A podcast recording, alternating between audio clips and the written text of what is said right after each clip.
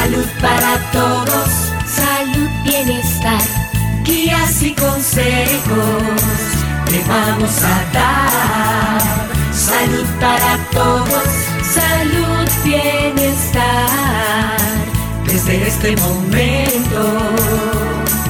Estamos en tu hogar, salud para todos.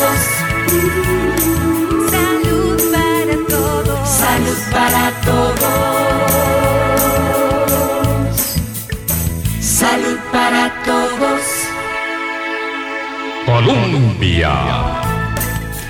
Hola, ¿qué tal? Muy buenos días amigos, bienvenidos a nuestro programa de hoy, miércoles 5 de febrero. Les saluda Gabriela Castro y me complace muchísimo darle la bienvenida a esta hora en este programa suyo y de la Caja Costarricense de Seguro Social por los 98.7 FM del Dial Radio Colombia.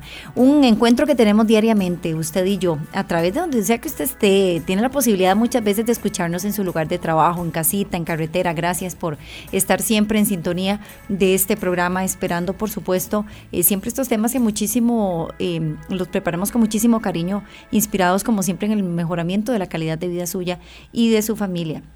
Tenemos la buena noticia ahora, y ayer se lo, se lo anunciábamos, que eh, han sido muchísimas las solicitudes de ustedes eh, consultándonos sobre la posibilidad de poder eh, escuchar este programa nuevamente, si no hay posibilidad de, escucharlo en vivo o bien de reproducirlo luego para eh, compartirlo, bueno, pues a través de nuestras eh, plataformas eh, de Facebook, a través de Spotify, usted tiene la posibilidad de accesar un podcast que se llama Salud para Todos y ahí diariamente vamos a estar actualizando los programas eh, con el título y con la fecha también. Entonces, para que lo tenga muy pendiente, si usted está muy interesado nuevamente en escuchar estas charlas, puede accesarlas a través de Spotify. Le recordamos, busca ahí en Salud para Todos y la charla que a usted le interese. Sí es importante hacerles la aclaración que eh, el backup que tenemos es a partir del mes de enero de este año, del 2020. Entonces, desde, el, desde enero del 2020 hasta la fecha y de forma consecutiva y diaria pues vamos a estar actualizando todas estas charlas eh, que sabemos que ustedes nos han solicitado muchísimo esa posibilidad y hoy dichosamente podemos anunciarle que tenemos eh, eh, la posibilidad de accesar nuevamente estas conversaciones a través de esta plataforma.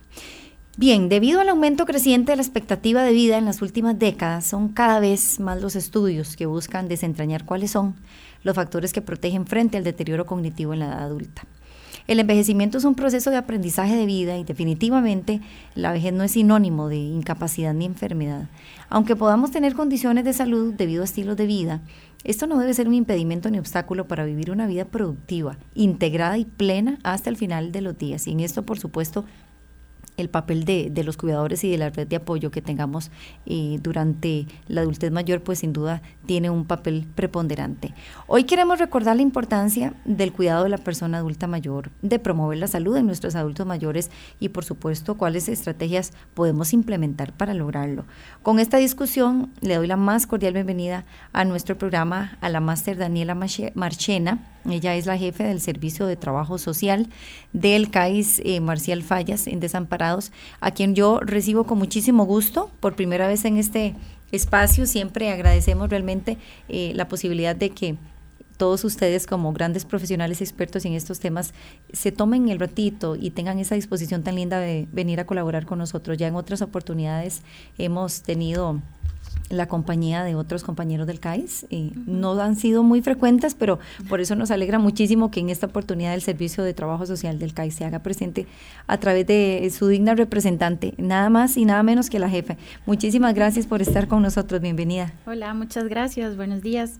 Eh, un gusto verdaderamente acompañarlos y acompañarlos y que pues, nos den este espacio ¿verdad? en el que vamos a conversar eh, de una temática sumamente importante eh, y realmente eh, ¿verdad? la caja como institución, el CAIS ¿verdad? como área de salud y el Servicio de Trabajo Social hemos venido priorizando la atención de personas adultas mayores y sus familias, ¿verdad? Entonces yo encantada de venir a, conversar con respecto a, a este tema. Muchísimas gracias. Y es que este objetivo, doña Daniela, también eh, ha sido el que se ha externado eh, desde hace algunos años con mayor fuerza en nuestra institución precisamente por esto que mencionábamos, ¿verdad? Porque pues cada vez escuchamos con más fuerza hacia dónde vamos, cómo está aumentando el envejecimiento, pero la máxima aspiración es que sea un envejecimiento con calidad, ¿verdad? Que esa es eh, lo más aspiramos a eso, inclusive pues en datos actuales, eh, pues un 10% de nuestra población es ya adulta mayor, ¿verdad? Eh, y lo primero que tenemos que aclarar, ¿verdad? Es que para nuestro país, pues personas adultas mayores son personas mayores de 65 años. Sin embargo, a nivel mundial se maneja ahí una edad diferente, ¿verdad? De 60 años. Pero podríamos hablar de que de 65 en adelante. Eh, y como vos decías, eh, nuestra finalidad, ¿verdad? O nuestro objetivo es tener un envejecimiento exitoso.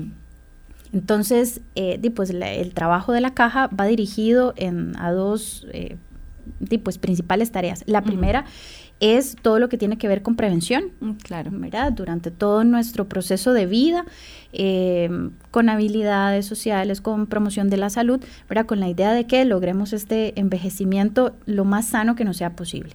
Todo lo que tiene que ver con, eh, pues, prevención de la enfermedad, ¿verdad? Que también tenemos que trabajar ahí. Y, eh, y pues, la atención, ¿verdad? Ya cuando la enfermedad se presenta o algunas situaciones eh, vinculadas a, a, la salud, ¿verdad? O que la afectan, eh, brindar atención.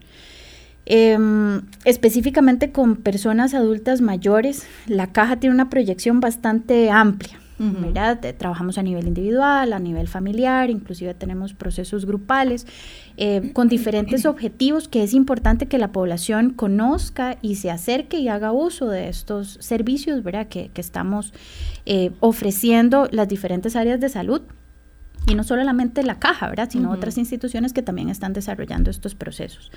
Em, ahora, sí creo que es importante, ¿verdad? Cuando hablamos acerca de personas adultas mayores y de su cuido, hacer como una como una aclaración, ¿verdad? Una diferenciación en cuanto a cuáles son las necesidades que va a tener esa persona adulta mayor.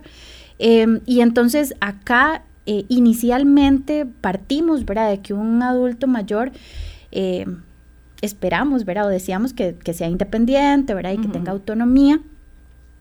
Eh, y entonces en este marco, ¿verdad? Buscamos que la red de apoyo lo que brinde sea acompañamiento.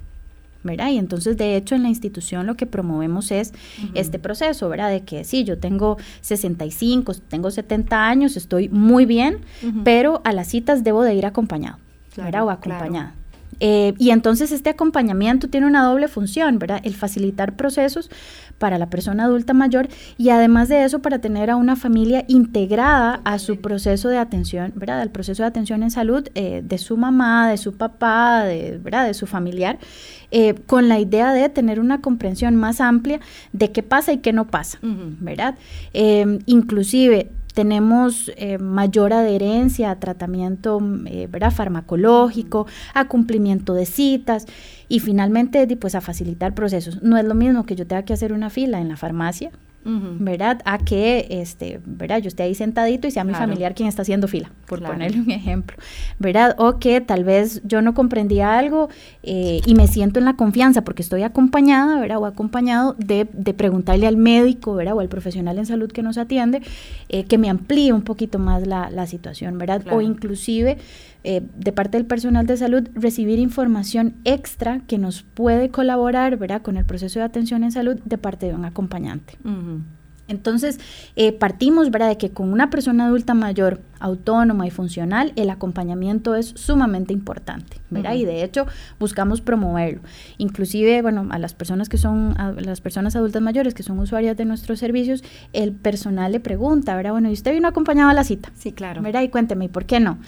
Eh, o porque sí, ¿verdad? ¿Quién lo acompaña? Entonces, la idea de ir incorporando a. A su grupo familiar, sea quien sea, puede ser hijo, puede ser el nieto, ¿verdad? Alguien que, que, se integra a este proceso, es un factor protector que siempre vamos a tener muy presente. Em, tenemos otras condiciones, ¿verdad? Ya adultos mayores con alguna condición de dependencia, claro. que ahorita vamos a hablar de, de, qué podemos considerar una condición de dependencia, que entonces ya ahí sí vamos a necesitar cuidado y asistencia, claro. ¿verdad? Em, ¿Qué podríamos hablar de una condición de dependencia? Bueno, qué sé yo, algún, algún adulto mayor que tenga dificultad para movilizarse, ¿verdad? Entonces se le dificulta subir gradas o por alguna condición de salud se marea, ¿verdad? Tiene vértigo, alguna cuestión así. em, ¿verdad? O se descompensa un poquito, ¿verdad? Qué sé yo, que vino muy temprano y entonces se le bajó el azúcar, ¿verdad? O se le bajó la presión. Idealmente debería de estar acompañado, ¿verdad? Entonces, em, acá es donde empezamos, además del acompañamiento, empezamos a incorporar algunos elementos de cuido también. Claro. Y cuando tenemos adultos mayores ya con mayor grado de dependencia, ahora pensemos en deterioros cognitivos o ya con una fase de inmovilización más avanzada, ahí entonces hablamos de asistencia. Ahora ya esta persona ya hay cosas que no puede asumir y entonces ahí necesitamos tener un recurso lo suficientemente fortalecido para que asuma estas eh, actividades que son de vida diaria, ¿verdad? O actividades instrumentales que ya esta persona adulta mayor no puede asumir, ¿verdad? Entonces hablaríamos de manera general de estas tres cosas, acompañamiento, cuido y asistencia. Y entonces eh, ahí es donde pues trabajamos con la persona adulta mayor y trabajamos también con su familia, cómo vamos a empezar a, brindar estas tres actividades según las necesidades que, va presentando eh, ¿verdad? la persona. Em, vos decías algo sumamente importante al principio, ¿verdad? Eh, respetamos la autonomía de las personas adultas mayores. ¿Verdad? Buscamos que, que, sean los más independientes que sea posible y definitivamente el ser adulto mayor no es sinónimo de, estar enfermo o necesitar ayuda, ¿verdad? Sin embargo, sí hay ciertas condiciones de vida y situaciones de enfermedad que van generando la demanda de que sí articulemos eh, este apoyo. ¿Cómo aprende uno, doña Daniela, hacer esa diferenciación? Porque sabemos, eh, o es innegable más bien, por supuesto, lo, que usted dice, esta necesidad de acompañamiento tan grande que tienen nuestros adultos mayores, sobre todo porque, pues, después de cierta edad y, sobre todo ellos vemos que tienen muchísimas comorbilidades asociadas, son em, adultos mayores eh, o pacientitos que requieren de chequeos y, y, control supervisado constante por las mismas enfermedades. Entonces, se adopta aún más un, mayor valor de este acompañamiento. Sin embargo, hay adultos mayores que realmente son sumamente funcionales. Y lo vemos, digo, puedo mencionar el caso de mi papá, por ejemplo, que tiene 73 años. Exacto. Mi papá es absolutamente funcional. A él le encanta andar para arriba y para abajo haciendo todo solo y él tiene plena claridad y facultades absolutas para desarrollar todo y sumamente activo eh, físicamente pero a veces a uno le cuesta porque uno dice, puña, a veces me olvida como que es un adulto mayor, lo ve uno tan funcional y gracias a Dios lo ve tan bien que, que, que, se le olvida que muchas veces pues tiene que estar pendiente de este tipo de asuntos. Em, digo el equilibrio en, en el sentido de que tenemos que respetar esta autonomía y, y, lo más maravilloso es que lleguemos a ser todos adultos mayores lo más funcionales e independientes posibles. Entonces, ¿Cómo hace uno para, para brindar este, este acompañamiento, formar parte de esta red de apoyo, eh, entendiendo también que no debe lesionarse esta autonomía que a ellos les asiste también? Claro, aquí e, efectivamente el tema está en, en, el equilibrio y en la comunicación asertiva. En tanto tengamos una persona adulta mayor completamente funcional y cognitivamente íntegro. Claro. ¿Verdad? Porque entonces ahí sí podemos tener una conversación, ¿verdad? Muy fluida, muy respetuosa entre ambos, ¿verdad? De, de bueno, papi, mami, ¿cuál es el acompañamiento eh, que vos requerís, ¿verdad? Que vos necesitas y que inclusive, y aquí yo lo, lo, incluyo, el centro de atención en salud me solicita, ¿verdad? Que esa también es súper importante porque puede ser que mi mamá o mi papá no quiera que yo lo acompañe a citas, pero el médico me dio la indicación de que tengo que ir acompañado, porque me van a hacer un procedimiento, ¿verdad? O porque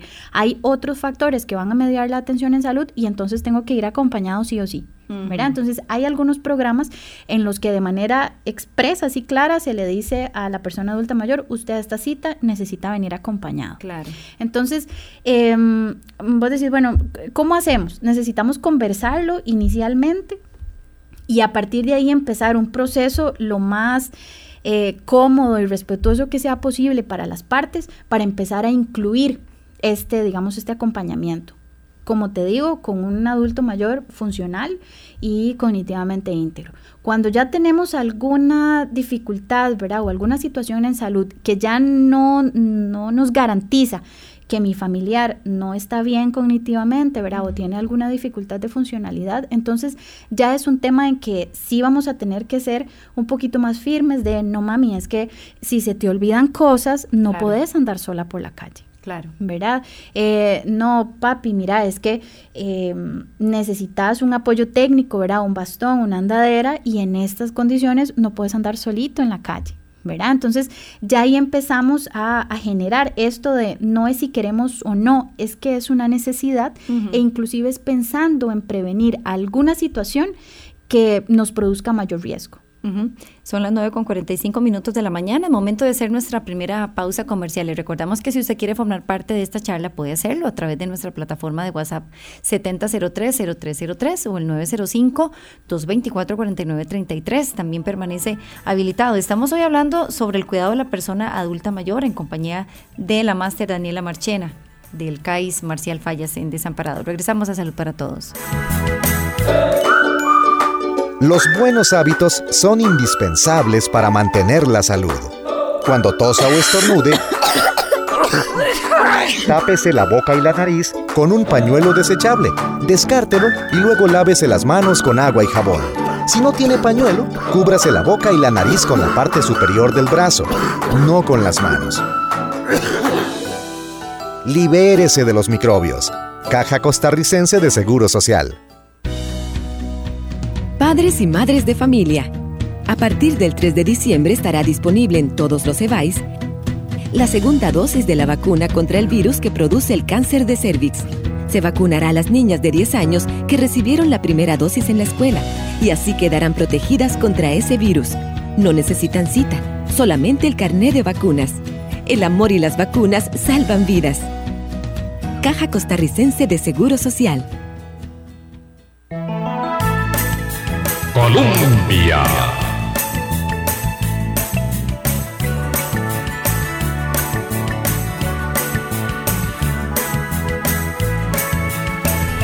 Regresamos a Salud para Todos. Muchísimas gracias por permanecer en sintonía de nuestro programa. Esta mañana estamos eh, brindándoles algunas herramientas y estrategias útiles que le permitan determinar cuál es el cuidado de la persona adulta mayor si usted en casita, porque la gran mayoría de nosotros creo que tenemos en casa algún adulto mayor, algún familiar o conocido eh, que ya sobrepase los 60 o los 65 años de edad. Siempre es importantísimo que nosotros ofrezcamos herramientas y consejos que sean muy valiosos para contribuir con, con la calidad de vida de este sector de la población. Hacia allá vamos todos y vemos que cada vez más pues es lo que estamos promoviendo, porque justamente hacia eso vamos, hacia un envejecimiento cada vez mayor, pero con calidad de vida, que es nuestra máxima máxima aspiración.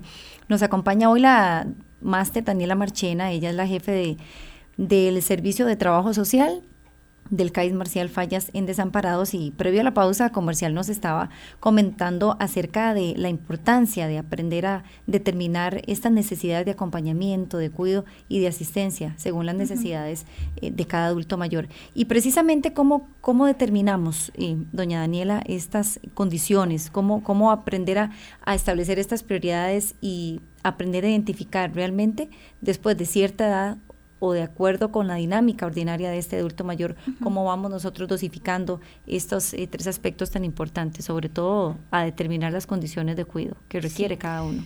Es, esta pregunta es sumamente importante. A ver, y acá el, eh, lo primero que tenemos que, establecer es que el personal de salud que brinda atención es nuestro aliado, ¿verdad? Y realmente em, todo el personal que atiende a esta persona adulta mayor son los que nos van a empezar a determinar la pauta de cómo vamos a ir avanzando en este proceso y nos va a determinar eh, si necesitamos solo acompañamiento o si ya necesitamos ir incorporando algunas actividades de cuidado o si definitivamente requerimos ya asistencia.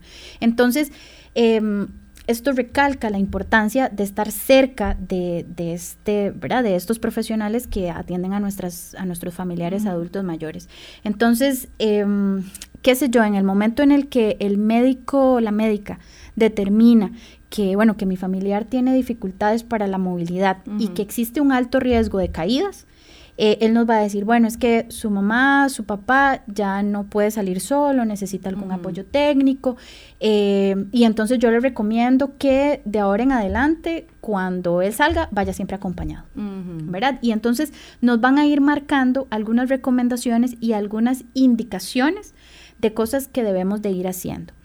Y acá a mí me gusta cuando trabajamos con las familias eh, dejar clara la diferencia entre una recomendación y una indicación, ¿verdad? Porque a veces la gente dice, bueno, es que me dijeron, pero, pero si yo lo quiero hacer, lo hago, o si no, no.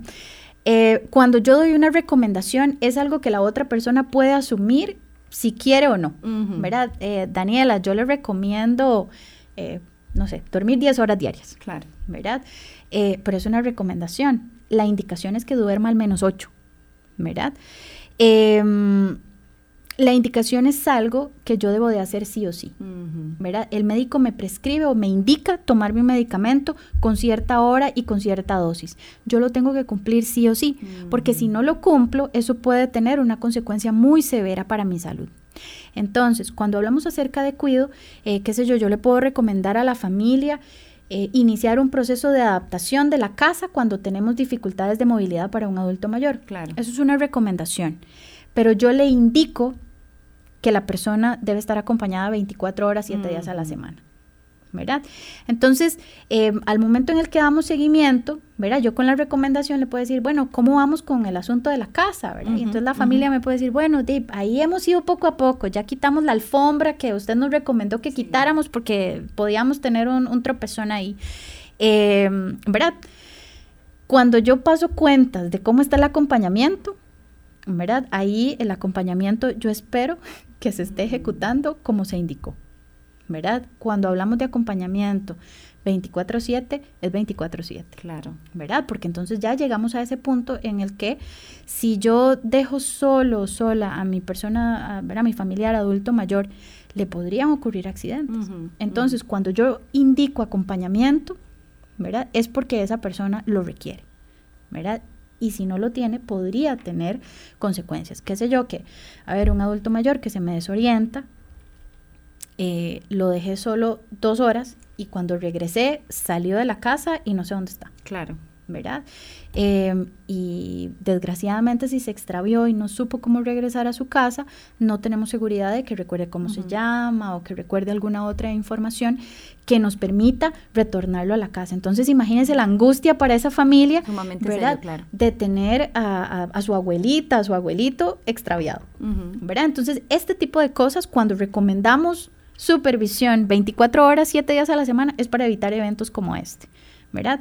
Entonces, eh, ahí es donde empezamos a ver cuáles son las necesidades. Ocupamos priorizar, ¿verdad? Dice el dicho que el que mucho abarca poco aprieta. ¿verdad? Ocupamos ir priorizando y las prioridades nos las va a ir determinando eh, el personal de salud. Normalmente priorizamos, ¿verdad? Todo lo que tiene que ver con el acompañamiento, con administración de medicamentos, ¿verdad? Sobre todo porque hay medicamentos que, si me los tomo en exceso o no me los tomo, me podrían generar una reacción adversa, ¿verdad? Muy negativa. Eh, qué sé yo, si yo me tomo la, la pastilla para la presión dos veces, se me va a bajar demasiado la presión. ¿verdad? Entonces no puedo no estar seguro de si me la tomé o no. Entonces lo primero que se le recomienda y se le indica a la familia, ¿verdad? Inicialmente recomendación y luego indicación es que ocupamos controlar eh, los medicamentos. ¿verdad? Eh, ¿Qué empezamos? Cuando requerimos ya supervisión y cuido, entonces empezamos a organizarnos, ¿verdad? ¿Cómo vamos a ir incorporándonos a esta dinámica, ¿verdad? Eh, de la manera más natural y cómoda que nos sea posible, con la finalidad de llegar a cuido 24 horas, 7 días a la semana. ¿Verdad? Y ya a partir de ahí empezamos a trabajar de manera individual con cada adulto mayor de cuáles son sus necesidades específicas, ¿verdad? De si lo tengo que asistir en el baño, si solo lo tengo que orientar, si mm, le tengo que preparar, digamos, una alimentación determinada, ¿verdad? Y ahí vamos incorporando todas las necesidades y a partir de ahí, entonces ahí es cuando ya definimos cuáles son las necesidades de cuidado Qué importante entonces, eh, después de esta explicación pormenorizada que usted nos brinda sobre esta diferenciación que me parece valiosísima eh, en relación con las recomendaciones y las indicaciones, que toda la red de apoyo, la red de familiar o quienes estén cerca de estos adultos mayores, eh, también eh, estén muy cerca y muy atentos de, todos los profesionales en salud, porque a final de cuentas, por supuesto que son ellos quienes van a, contribuir en este proceso de aprender a hacer esta diferenciación. Exacto, y de hecho la familia, ¿verdad? La red de apoyo primaria es un factor protector de los más importantes para las personas adultas mayores, ¿verdad? Inclusive el, con un adulto mayor en condición de dependencia, el tener un grupo familiar integrado y organizado eh, nos va a dar mayores eh, beneficios y mm, realmente em, un proceso más amigable para la persona adulta mayor, ¿verdad? Y sobre todo más completo en términos de su atención. Entonces, es diferente tener una familia integrada, colaboradora, que se ha puesto de acuerdo a una familia que está aparte, ¿verdad? O que está completamente ausente. Entonces, el éxito de, en la atención de una persona adulta mayor va a ir de la mano de toda la atención que se da en, en la parte detrás Claro. Claro, primero la del, personal de salud y luego de la familia. ¿verdad? Somos, realmente somos un equipo y a mí me gusta pensar en que en esto somos aliados, ¿verdad? El médico, la enfermera, la trabajadora social, ¿verdad? Los que estamos eh, trabajando desde el sector salud hacemos una parte, pero hay otra parte sumamente importante, ¿verdad? Yo diría que la más importante, que es la que se hace diariamente, esa la hace la familia. Y entonces por eso es que entramos en procesos de sensibilización, en procesos de organización, cuando ya requerimos cuidado. Porque viene la otra parte, ¿verdad? Em, no siempre sabemos cuidar.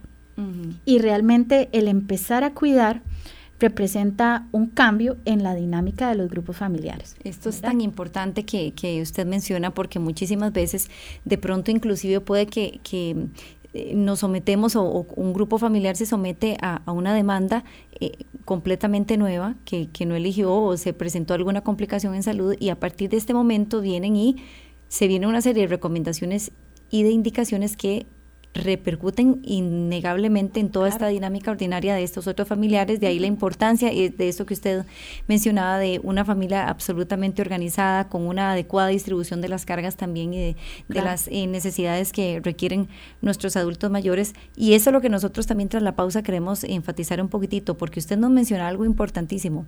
Una cosa es la necesidad del, del, cuidado y de la persona que también se va a enfrentar a este nuevo reto de aprender a cuidar a un adulto mayor, porque muchas veces no estamos preparados para eso. Vamos a nuestra segunda pausa comercial, son las 9.57 minutos de la mañana y regresamos a Salud para Todos.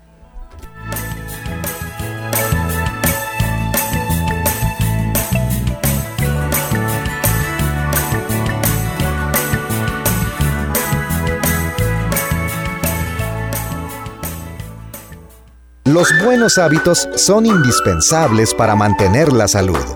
Cuando tosa o estornude, tápese la boca y la nariz con un pañuelo desechable, descártelo y luego lávese las manos con agua y jabón. Si no tiene pañuelo, cúbrase la boca y la nariz con la parte superior del brazo, no con las manos. Libérese de los microbios. Caja Costarricense de Seguro Social.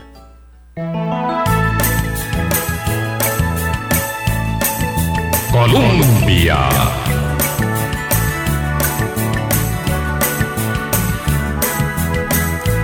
Volvemos a Salud para Todos. Muchísimas gracias por estar en sintonía de nuestro programa. Hoy estamos hablando sobre el cuidado de la persona adulta mayor en compañía de la máster Daniela Marchena. Ella es la jefe del Servicio de Trabajo Social del CAIS Marcial Fallas Díaz. Le recordamos nuestra línea telefónica, el 905-224. 4933 o el 7003-0303. Permanece habilitado también si usted quiere hacernos llegar sus consultitas.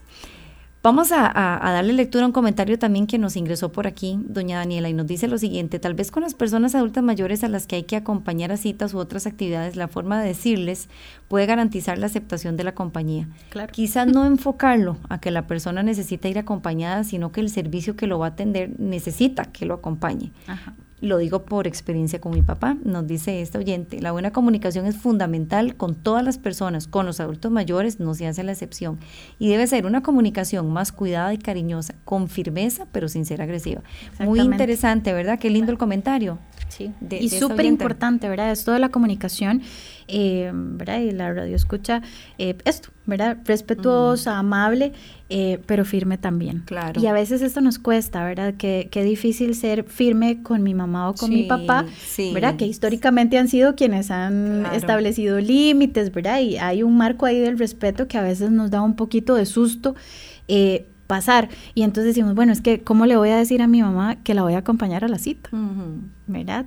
Eh, bueno, y es que posiblemente en este momento su mamá requiera que usted la acompañe o eh, en esta situación, ¿verdad? Es que el, profesional en salud dijo que era necesario eh, que estuviera acompañada, ¿verdad? Entonces, sí necesitamos esto y ocupamos empezar a practicar la comunicación asertiva, ¿verdad? Ser claros, ser precisos, ¿verdad? Y ser concisos con qué es lo que necesitamos de estos procesos. La idea es facilitar, ¿verdad?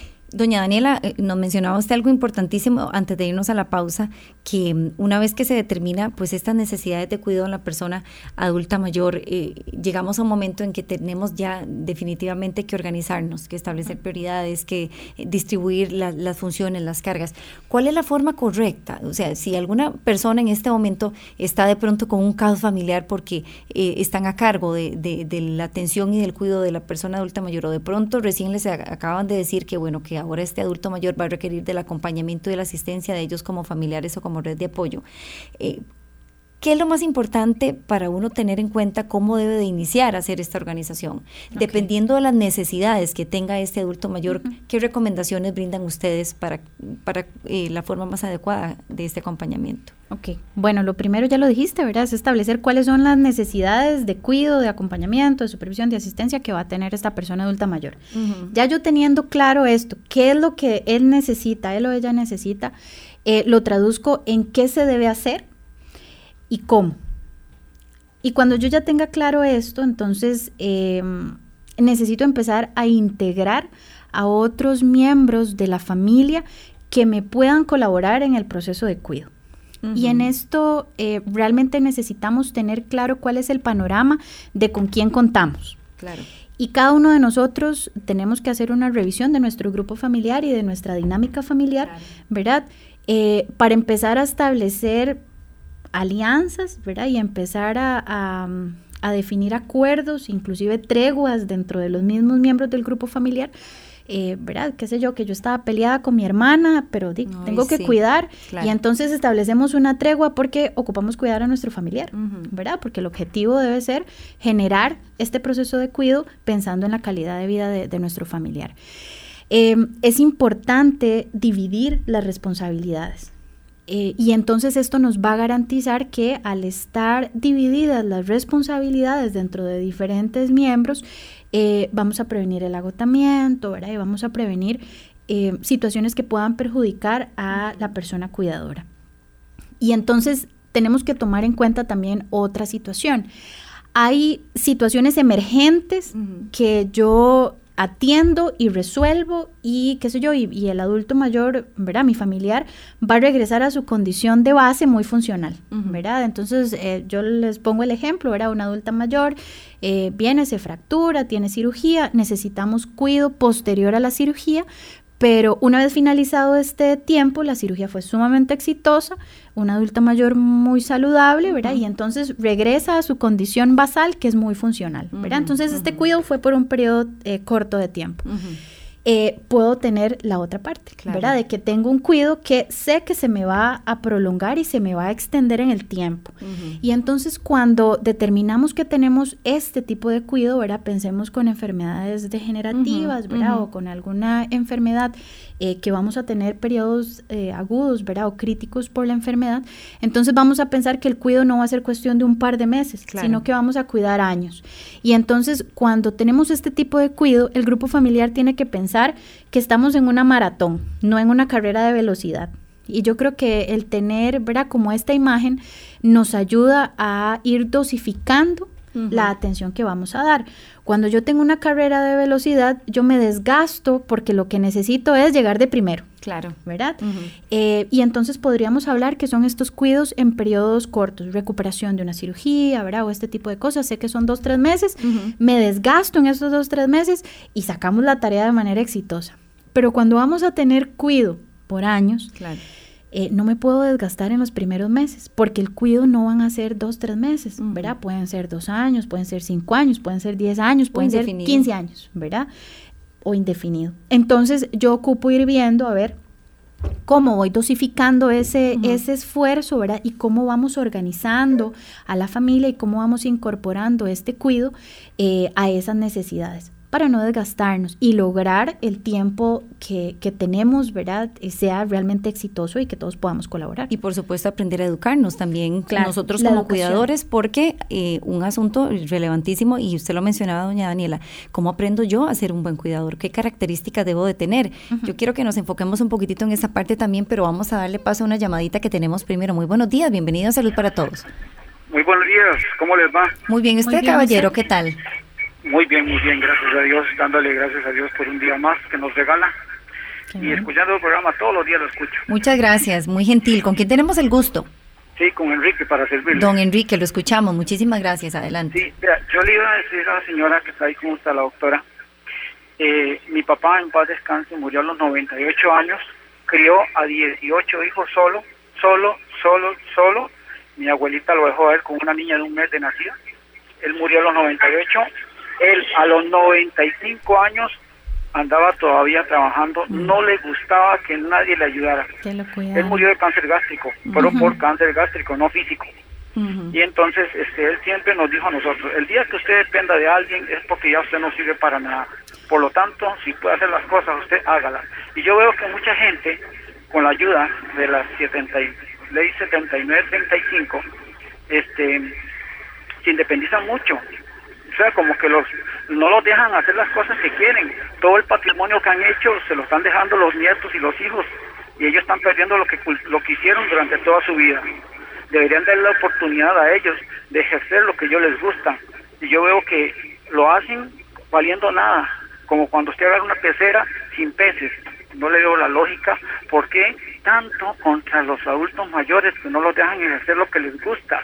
Yo siento que está bien que les ayuden, pero también déjenlos hacer lo que ellos les gustan, como lo hizo mi papá a los 98 años. Y ahorita viaja un señor con nosotros de Santa Cruz a Punta Arenas con 99 años, solo. No le gusta que le ayuden, él vive dependiente de sí mismo. Y lo mismo que me dijo mi papá, me lo dijo el Señor, el día que usted dependa de alguien, usted no sirve para nada. Muchas gracias por el programa y lo felicito. Muchísimas gracias, don Enrique, a usted por, por su intervención más bien. Em, y bueno, la fortuna y la maravilla que contó con, con, de tener un papá con larga vida y tan funcional, ¿verdad? Que eso es una gran bendición. Eso es, ¿verdad? Hablamos de un envejecimiento a ver, una persona muy longeva, ¿verdad? O sea, 98 años, 100 años, hablamos ya de, de ¿verdad? De un adulto mayor eh, bastante longevo. Ahora, yo creo que es importante, respetamos el principio de autonomía, ¿verdad? El principio de autonomía, los derechos de las personas adultas mayores. Eh, pensando, digamos, en, calidad de vida, em, el tema de solicitar apoyo, ayuda, ¿verdad? O acompañamiento a los familiares, eh, creo yo, ¿verdad? Que en algún momento es una necesidad y no me resta valía, ¿verdad? Y eso es sumamente importante. A veces tenemos la, la, idea de que, ¿verdad? De que si le pido ayuda a alguien es porque ya no puedo, ya no sirvo y esto, ¿verdad? Lo pongo entre, entre comillas porque es, no es real, ¿verdad? Realmente eh, el tema de que yo requiera solicitarle apoyo a alguien no me resta valor, ¿verdad? Sino que estoy consciente de que hay algunas cosas que es preferible no hacerlas solo, ¿verdad? O sola. Entonces, em, creo que más bien es posicionar el tema de respetamos la autonomía, pero reconocemos también la necesidad de apoyo e inclusive el apoyo como un derecho, ¿verdad? El tener un grupo familiar eh, presente es un derecho también de la deber de la red de apoyo, además. Claro, y hay un tema ahí también de deber, ¿verdad? del grupo familiar. Em, me preguntabas antes de, la llamada de, don Enrique el tema del cuido. Bueno, eh, efectivamente no sabemos cuidar, eh, ¿verdad? Creo que es una tarea que vamos aprendiendo mucho en el camino. Tal vez la recomendación más importante es que hay cosas que yo no puedo hacer porque desconozco, ¿verdad? Y volvemos otra vez a que el personal de salud es mi aliado. Él me va a decir, eh, ¿verdad? Este personal que está capacitado para brindar atención, em, qué debo hacer, cómo debo hacerlo y hasta dónde llega lo que yo puedo realizar, ¿verdad? Em, y entonces ahí vamos caminando de la mano en cuanto a, cómo nos vamos organizando, qué necesitamos y las tareas más operativas. Entonces, te pongo un ejemplo. El CAIS eh, Marcial Fallas tiene un programa de visita domiciliar. Em, que lo tengo que decir, es un programa maravilloso, está a cargo del doctor Randall Angulo. Eh, y tiene un equipo ¿verdad? de profesionales en salud que trabajan de manera muy cercana con, con, con las personas de, de, la comunidad que requieren atención directamente en el domicilio porque están encamados, ¿verdad? O tienen situaciones que no, no pueden asistir. Entonces, eh, parte de todo el proceso de atención es ir educando a la familia de, con cosas que necesitamos hacer ajustes a la alimentación, cambios de posición, eh, baño en cama, toda la capacitación. Toda la parte, exacto, de educación que necesitamos para, para ir agarrando práctica en, en, este proceso. Eh, además de eso, ¿verdad? El, el, doctor Angulo y, el grupo de, ¿verdad? Del, programa de visita genera esto con las personas que están integradas eh, al, programa. El Servicio de Trabajo Social tiene un, proceso de capacitación para cuidadores familiares. Y aquí, ¿verdad? Yo aclaro, cuidadores familiares. Yo, Daniela, tengo que cuidar a mi papá, tengo que cuidar a mi abuelito y entonces necesito orientación y entonces me inscribo en el taller. El taller es completamente gratuito y consta de 10 sesiones y entonces en este taller vamos abordando temas que voy a necesitar como cuidador. Entonces trabajamos lo que tiene que ver con derechos y deberes de las personas adultas mayores, eh, derechos y deberes del grupo de apoyo primario, ¿verdad? En cuanto al proceso de cuido, eh, vemos cosas relacionadas con manejo de medicamentos, con prevención de accidentes, eh, ¿verdad? Todo lo que tiene que ver con cuidados de la piel, ¿verdad? Para prevenir, por ejemplo, úlceras o, ¿verdad? Algunas, algunas lesiones que podrían aparecer. cubrimos la parte alimentaria. Em, vemos parte de la salud bucodental. Eh, es sumamente integral, ¿verdad? Es sumamente integral. Tenemos la ventaja, ¿verdad?, de que el Servicio de Trabajo Social, ¿verdad?, claramente coordina el proceso, pero eh, muchos compañeros, ¿verdad?, especialistas eh, en, cada uno de los ámbitos nos acompañan en las sesiones. Entonces, la geriatra nos acompaña en unas sesiones, el doctor Angulo, que es médico de familia, nos acompaña en otras, farmacia nos apoya, odontología, ¿verdad? Y entonces tenemos un proceso de formación eh, bastante mm, integral, ¿verdad? Y realmente acá nos ha funcionado, ¿verdad? Porque inclusive hemos tenido experiencias lindísimas donde participa no solo el cuidador eh, principal, ¿verdad? Sino las otras personas que se integran en otros momentos al cuidado, reciben también la educación. Y entonces realmente esto nos ayuda, ¿verdad? A, como hemos venido hablando, a integrar gente y realmente hacer el proceso de cuidado em, más Mm, a ver, más equitativo entre las personas que están eh, articuladas. Entonces, eh, bueno, yo les cuento la experiencia, digamos, de, del CAIS.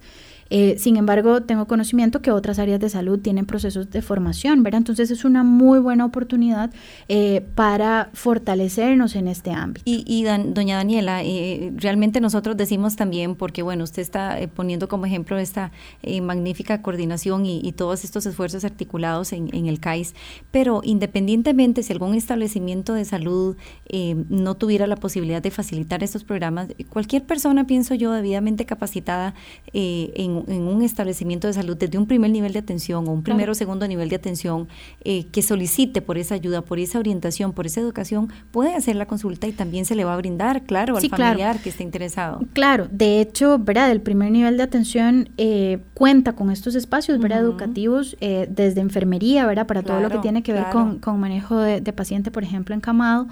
Eh, ¿verdad? Nutrición, que también se brinda consulta nutricional y, con la particularidad, ¿verdad? Cuando son personas adultas mayores a las que, por ejemplo, tenemos que hacer ajuste de, dieta, ¿verdad? O de alimentación ya por, por cuestiones particulares, ¿verdad? El médico de medicina general puede solicitar este, este apoyo, ¿verdad? Por parte de otras disciplinas. Inclusive te digo, bueno, eh, desde medicina general a nosotros nos refieren personas adultas mayores con las que se tiene la necesidad de trabajar con su grupo familiar.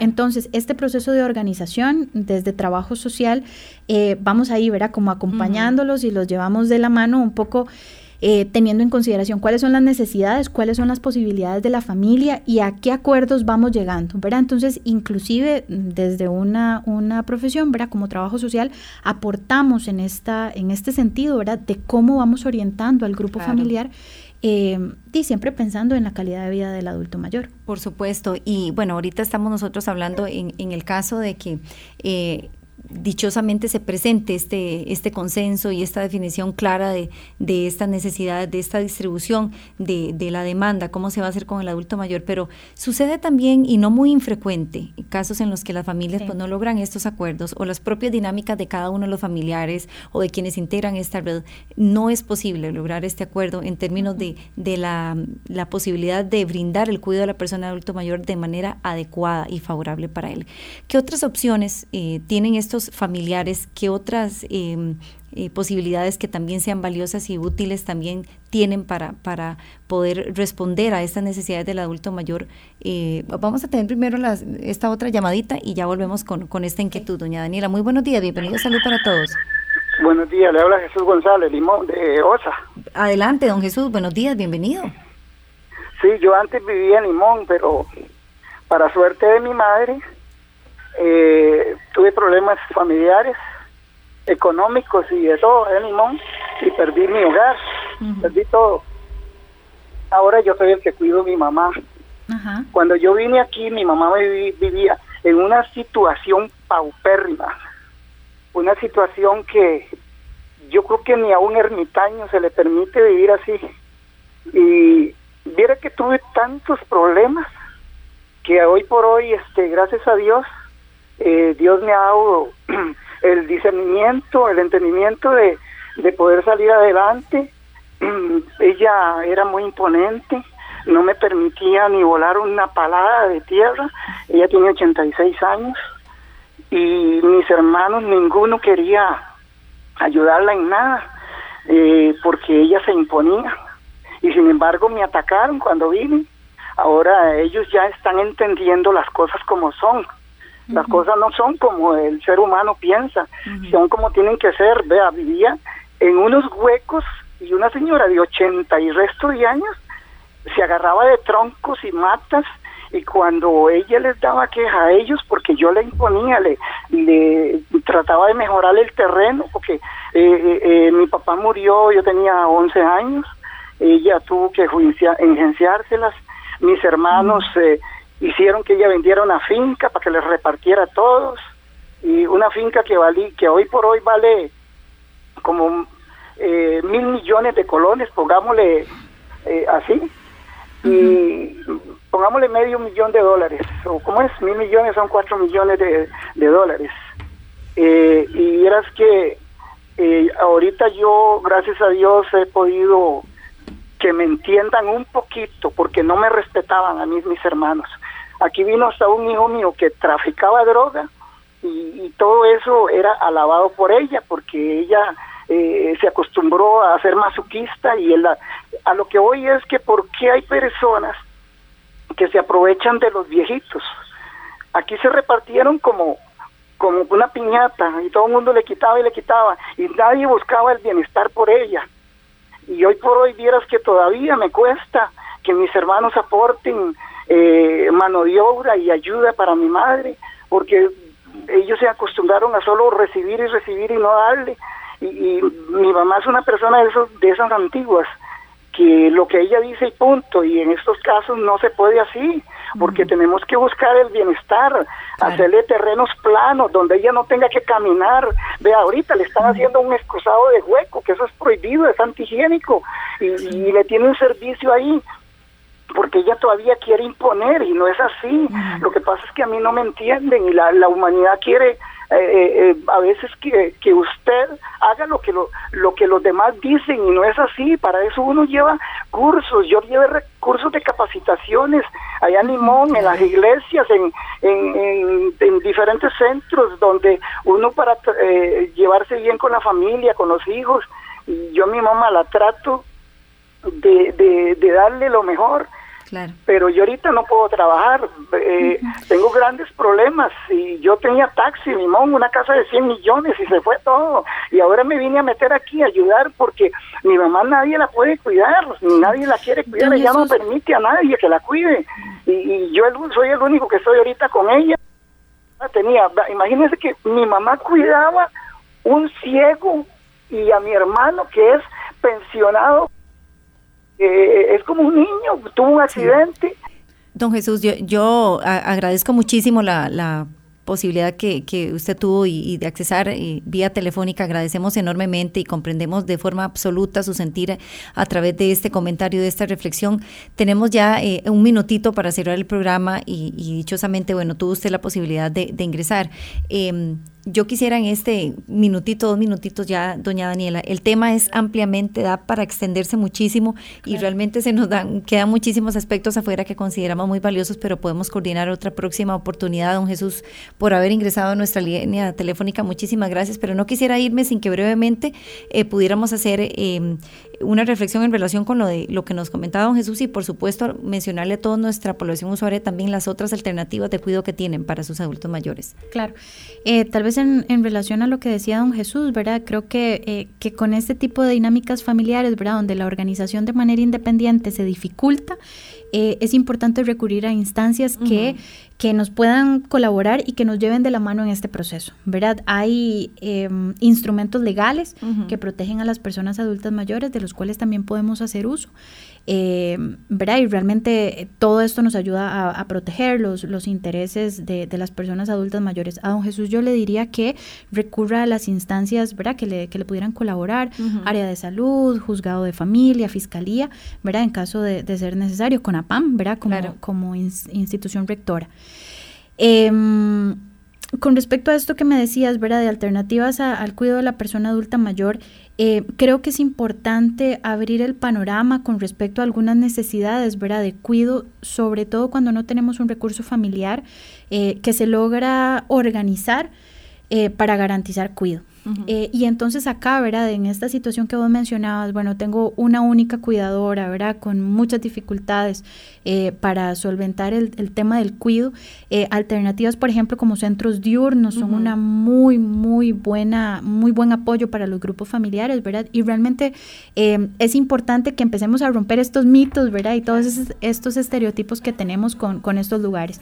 Entonces, de nuevo, yo les recomendaría, ¿verdad? El solicitar apoyo, área de salud, ¿verdad? Y otras organizaciones eh, como para mayor información. Muchísimas gracias.